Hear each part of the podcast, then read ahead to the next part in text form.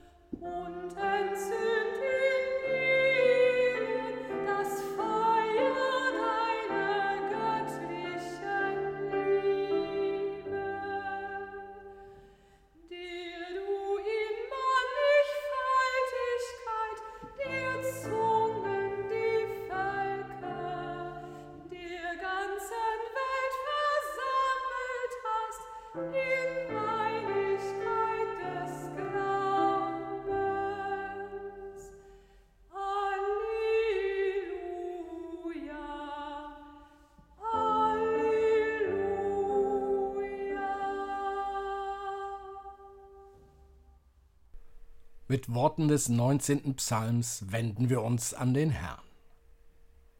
Das Gesetz des Herrn ist vollkommen und erquickt die Seele. Das Zeugnis des Herrn ist gewiss und macht die Unverständigen weise. Die Befehle des Herrn sind richtig und erfreuen das Herz. Die Gebote des Herrn sind lauter und erleuchten die Augen. Die Furcht des Herrn ist rein und bleibt ewiglich. Die Rechte des Herrn sind wahrhaftig allesamt gerecht. Sie sind köstlicher als Gold und viel feines Gold. Sie sind süßer als Honig und Honigseim. Auch lässt dein Knecht sich durch sie warnen, und wer sie hält, der hat großen Lohn. Wer kann merken, wie oft er fehlet? Verzeihe mir die verborgenen Sünden. Bewahre auch deinen Knecht vor den Stolzen, dass sie nicht über mich herrschen. So werde ich ohne Tadel sein und unschuldig bleiben von großer Missetat. Er sei dem Vater und dem Sohn und dem Heiligen Geist, wie es war im Anfang, jetzt und immer da und von Ewigkeit zu Ewigkeit. Amen. Wir beten. Gott, damit geschehe, was uns als dein Wille erzählt worden ist, müssen wir begabt werden mit einem friedlichen Herzen und gütigen Gedanken. Hilf uns dazu durch Jesus, den Bruder, den wir bekennen, als Christus, als Herrn im Heiligen Geist. Amen.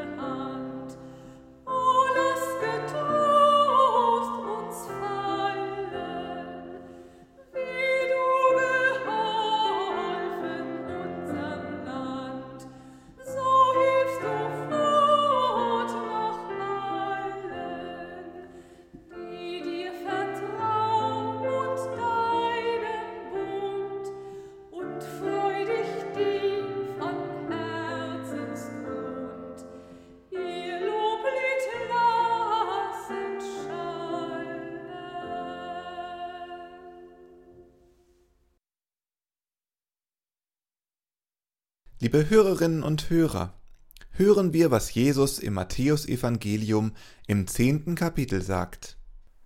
Ihr sollt nicht meinen, dass ich gekommen bin, Frieden zu bringen auf die Erde. Ich bin nicht gekommen, Frieden zu bringen, sondern das Schwert. Denn ich bin gekommen, den Menschen zu entzweien mit seinem Vater und die Tochter mit ihrer Mutter und die Schwiegertochter mit ihrer Schwiegermutter. Und des Menschen Feinde werden seine eigenen Hausgenossen sein. Wer Vater oder Mutter mehr liebt als mich, der ist meiner nicht wert. Und wer Sohn oder Tochter mehr liebt als mich, der ist meiner nicht wert. Und wer nicht sein Kreuz auf sich nimmt und folgt mir nach, der ist meiner nicht wert. Wer sein Leben findet, der wird's verlieren. Und wer sein Leben verliert um meinetwillen, der wird's finden. Nicht um Frieden zu bringen, sondern das Schwert. Denn er sei gekommen, spricht Jesus zu denen, die an ihn glauben und diesen Glauben in die Welt tragen wollen, die Menschen zu entzweien. Ist dies der gleiche, der gesagt hat, Selig sind die Friedfertigen, die, die Frieden stiften, denn sie werden Gottes Kinder heißen? Er ist gekommen, Unfrieden zwischen Hausgenossen, also miteinander verwandten Menschen zu bringen, obwohl Frieden zu stiften uns zu Kindern Gottes macht, wie er es in den Seligpreisungen gesagt hat? Er bringt den Streit, laut knallende Türen, heftige Worte, ja Beleidigungen. Wir dagegen, Sie und ich, sollen friedfertig sein? Und dann setzt er noch einen drauf. Wer Vater oder Mutter, wer Sohn oder Tochter mehr liebt als mich, der ist meiner nicht wert. Und einige Kapitel später Wer Häuser, Verwandte oder Brüder oder Schwestern oder Vater oder Mutter oder Kinder oder Äcker verlässt um meines Namens willen, der wird's hundertfach empfangen und das ewige Leben ererben. Christus folgen heißt also die Brücken abbrechen und jeden und jede zurücklassen, die sie lieben? Verlangt Jesus das? Von seinen Jüngern hat er es verlangt. Er rief sie, und sogleich verließen die Fischer Petrus und Andreas ihre Netze. Sie ließen einfach ihren nassen Acker, also ihren Broterwerb liegen, und folgten einem Mann, den sie bis daher noch nie gesehen hatten. Und auch die Fischer Jakobus und Johannes ließen ihren Vater in einem Berg von Arbeit sitzen, um diesen ihnen fremden Mann zu folgen. Sie folgten einem Mann, von dem sie nur durch Hörensagen wussten, dass er zur Buße aufrief da das Himmelreich nahe herbeigekommen sei. Wie konnten sie dies tun? Stellen Sie sich vor, jetzt tritt hier in meinem Arbeitszimmer ein Mann durch die Tür, von dem wir wissen, er ruft alle zur Umkehr, zu einem neuen Lebenswandel, zu einem neuen Leben, und er sagt hier, jetzt, in diesem Moment, wo ich am Mikrofon sitze, Robert Vetter, folge mir nach. Ich lasse die Aufnahme Aufnahme sein, alles stehen und liegen, lasse Christoph mit der Arbeit allein zurück und verschwinde mit diesem Mann. Unerhört, unverschämt, völlig durchgeknallt. Wie kann er so unvernünftig sein und wegen eines dahergelaufenen Umkehrpredigers alles stehen und liegen lassen? Solche Gedanken könnten Ihnen kommen. Welche Gedanken hatte der Vater von Jakobus und Johannes, als diese gingen? Welche Gedanken hegte die Frau des Petrus? Mussten beide nicht entsetzt sein, wie leicht sie von ihren Söhnen, ihrem Mann, aufgegeben wurden?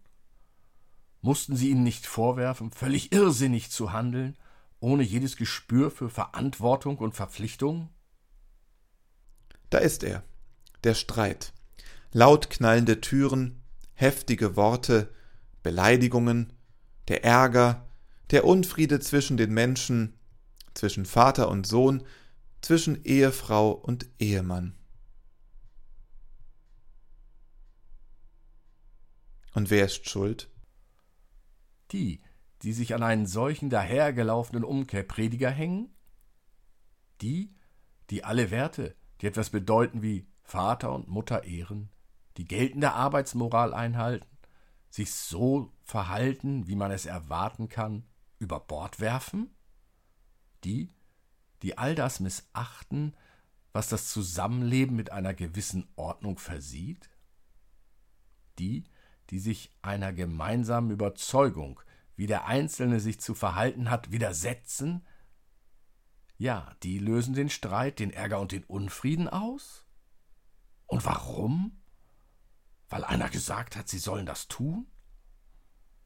Nein, nicht weil Jesus gesagt hätte, alle, die ihm nachfolgen, sollen Unfrieden stiften, kommt es zu Zwist und Verletzungen zwischen den Menschen, sondern weil Jesus Petrus und Andreas, Jakobus und Johannes zu einer Entscheidung ruft.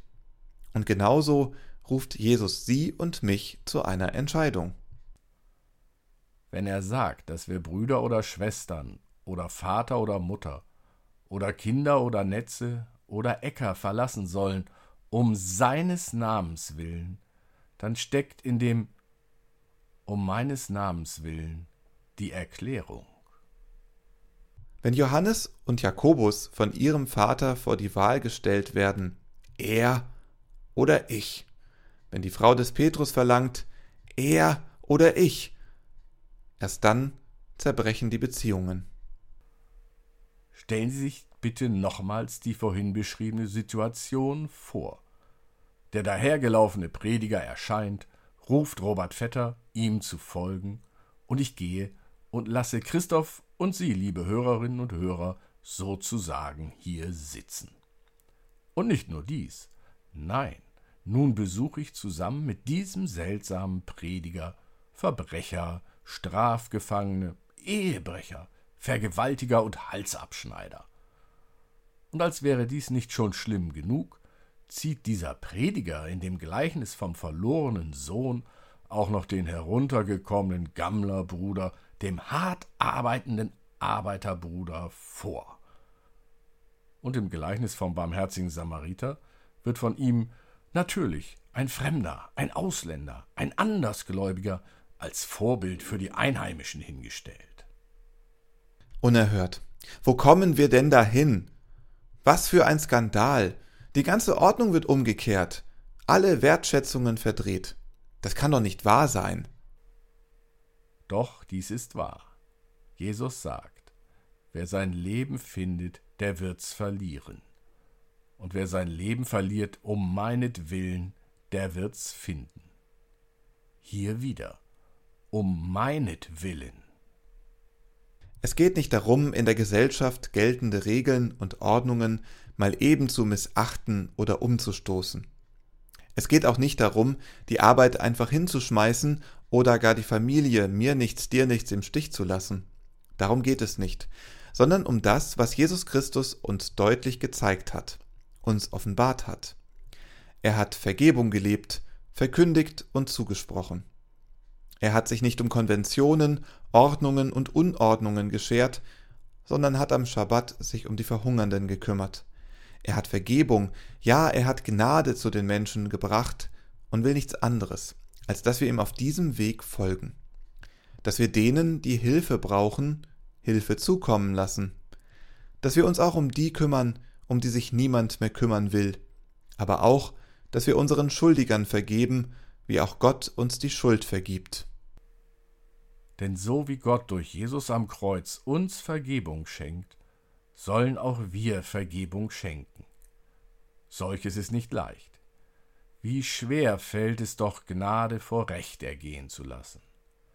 Der Glaube an die Vergebung, an die Gnade, der Glaube an Jesus Christus und damit der Glaube an die Gerechtigkeit, die er uns gezeigt hat, die Gerechtigkeit, die bei Gott gilt, dieser Glaube kann uns in Ärger und Streit führen, auch in der Familie.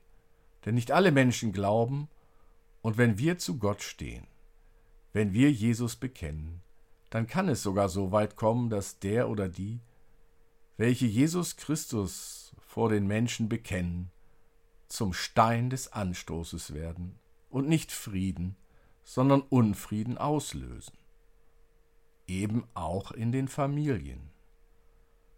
Christen und Christinnen in vielen Ländern spüren diesen Unfrieden oft auch am eigenen Körper. Denken Sie nur an die Christen im Iran, Saudi-Arabien, Nordkorea, China oder im Irak.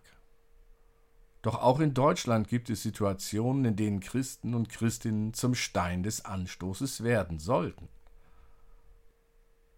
Sind Hartz-IV-Empfänger wirklich in ihrer Mehrheit Schmarotzer, sodass diese Hilfe gestrichen werden muss? Brauchen wir wirklich härtere Gesetze, schärfere Strafen, ungemütlichere Gefängnisse? Oder auf anderer Ebene Müssen wir die Sonntage komplett zu Werktagen machen? Lassen Sie uns Christus bekennen und ein Stein des Anstoßes sein, der auch mal zum Streiten Anlass gibt. Amen.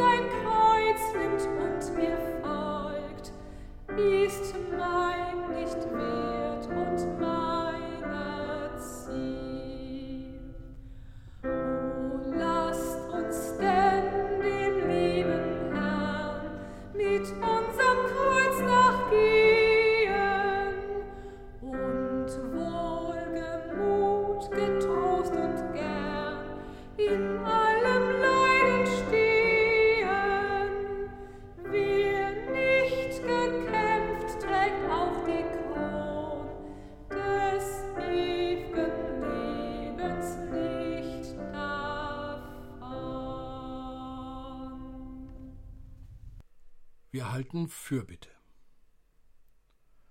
Lasst uns beten, dass in uns allen der Geist Christi lebendig sei, dass wir einander achten und mit Liebe Bosheit überwinden.